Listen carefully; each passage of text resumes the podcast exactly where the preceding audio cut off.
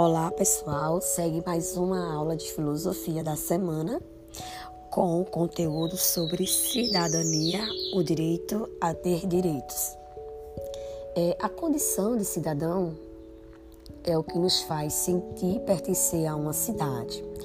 E este sentimento, ele traduz-se em possibilidades de lutar e conquistar as condições reais de uma vida digna e feliz. É, a partir deste princípio, é, apresento para vocês este podcast como instrumento pedagógico e com o objetivo de contribuir para a formação de cidadãos participativos, certo? E logo de início, vamos discutir o que é cidadania. Como já sabemos, né, na TV, no rádio, é, nos jornais e até nos programas de entretenimento, né, ouvimos falar em cidadania. E, no entanto, você sabe o que significa ser cidadão? Você tem exercido plenamente a sua cidadania? Professora, na verdade, o que é cidadania? Então, gente, cidadania é um conjunto de direitos e deveres que toda pessoa possui e, portanto, ser cidadão é cumprir com seus deveres e ter seus direitos garantidos e reconhecidos pelo Estado através de quê? Das leis. É, acrescento também que não só os advogados que precisam conhecer as leis, e você, cidadão, também pode né, e precisa. Só assim é possível cobrar direitos e cumprir deveres. E ser cidadão é uma forma de transformar, contribuir e melhorar sua comunidade, sua cidade e o seu país, tá? Agora que você é, já sabe o que é cidadania, e que tal conhecer um pouco dos nossos direitos? Como na Declaração Universal, é, sabemos que todo ser humano tem direito a quê? A vida, a liberdade, a igualdade, enfim, gente, é, direitos civis, políticos, sociais e culturais. Mas de início, vocês me perguntam, professora, o que são os direitos civis? Gente, os direitos civis é, são todos os direitos individuais e fundamentais que regulam as relações entre as pessoas, tá?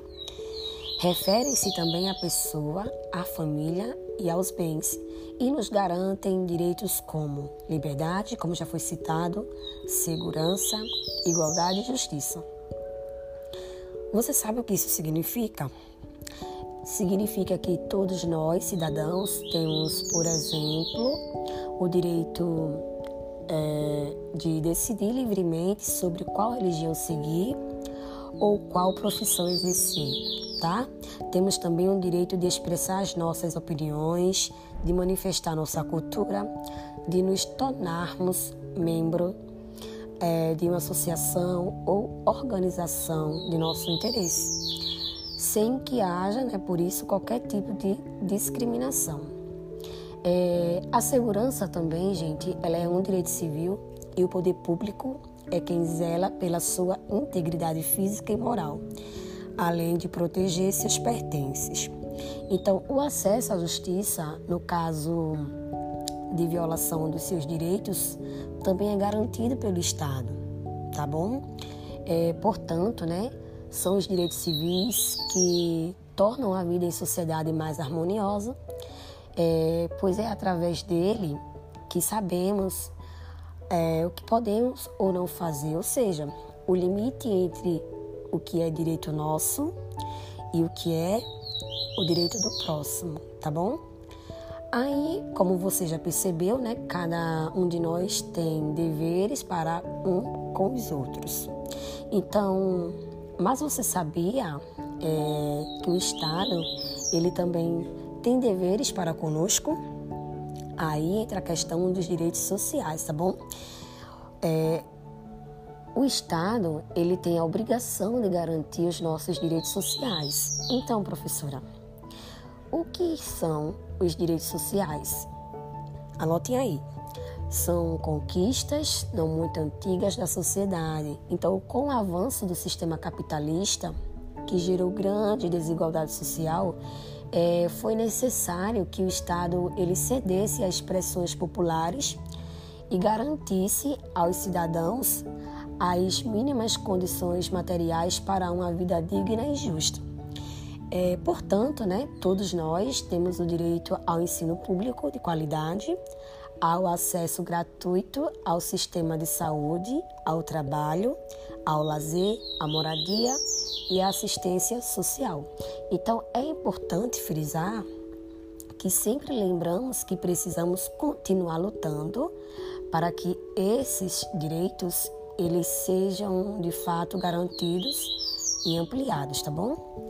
E para finalizar, professora, vamos lá falar agora sobre direitos políticos, tá? É, no Brasil, os direitos políticos eles nem sempre foram direitos de todos, como sabemos, né? Então, as mulheres e os analfabetos, por exemplo, eles eram excluídos da vida política. Mas afinal, o que são direitos políticos? Eu respondo para vocês e deixo aqui como reflexão. O direito político, ele é o conjunto de normas que permite escolhermos os nossos representantes através de voto. E bem como dá-nos, né, o direito de nos candidatar, além de votar e ser eleito.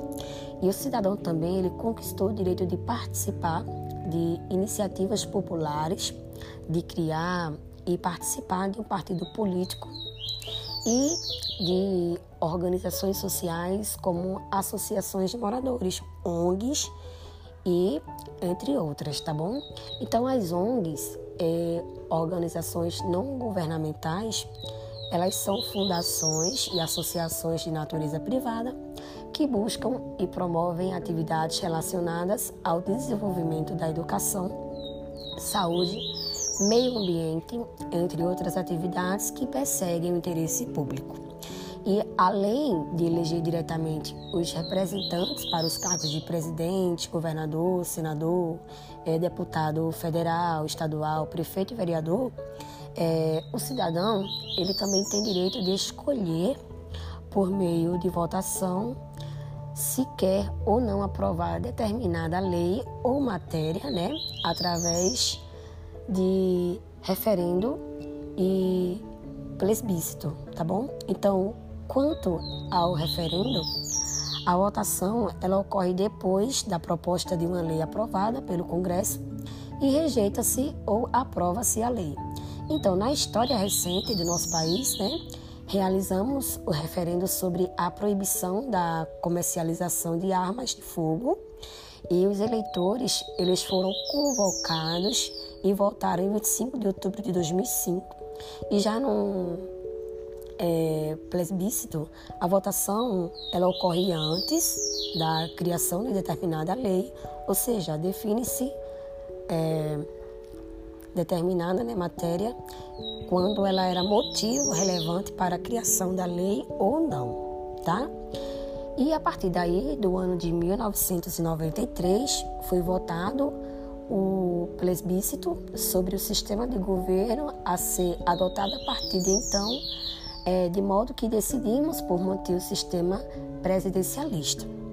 E, portanto, é dever de todos os cidadãos cobrar dos governantes o cumprimento das leis, o bom trato com o dinheiro público, a elaboração de políticas sociais que permitam é, o pleno exercício da cidadania, ou seja, que de fato construam um Brasil mais justo e menos desigual, tá?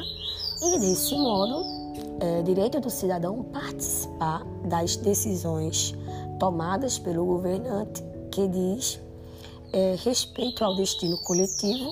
Então, o cidadão ele tem o direito de ser consultado e o governante a obrigação de consultar o cidadão.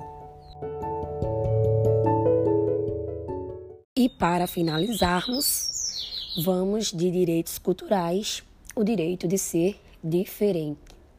Então, muitas são nossas diferenças é, de cor, de religião, opção política, nacionalidade, idade e outras.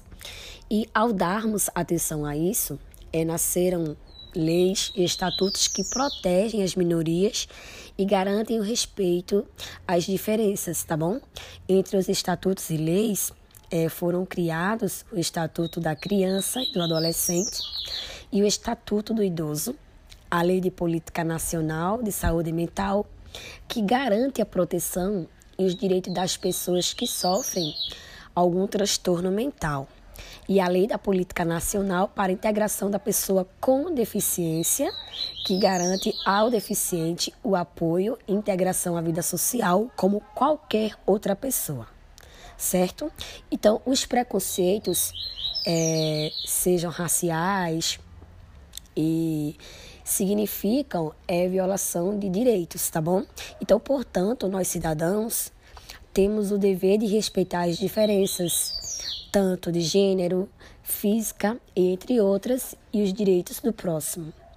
E já que é, falamos um pouco sobre os direitos, chegou o momento de pensar a cidadania enquanto conjunto de deveres que devem ser seguidos pelos cidadãos. E quais são os nossos deveres diante a Constituição, tá? Vamos lá. Cumprir as leis, respeitar os direitos das outras pessoas, proteger a natureza, proteger o patrimônio público, colaborar com as autoridades e votar para escolher os nossos representantes.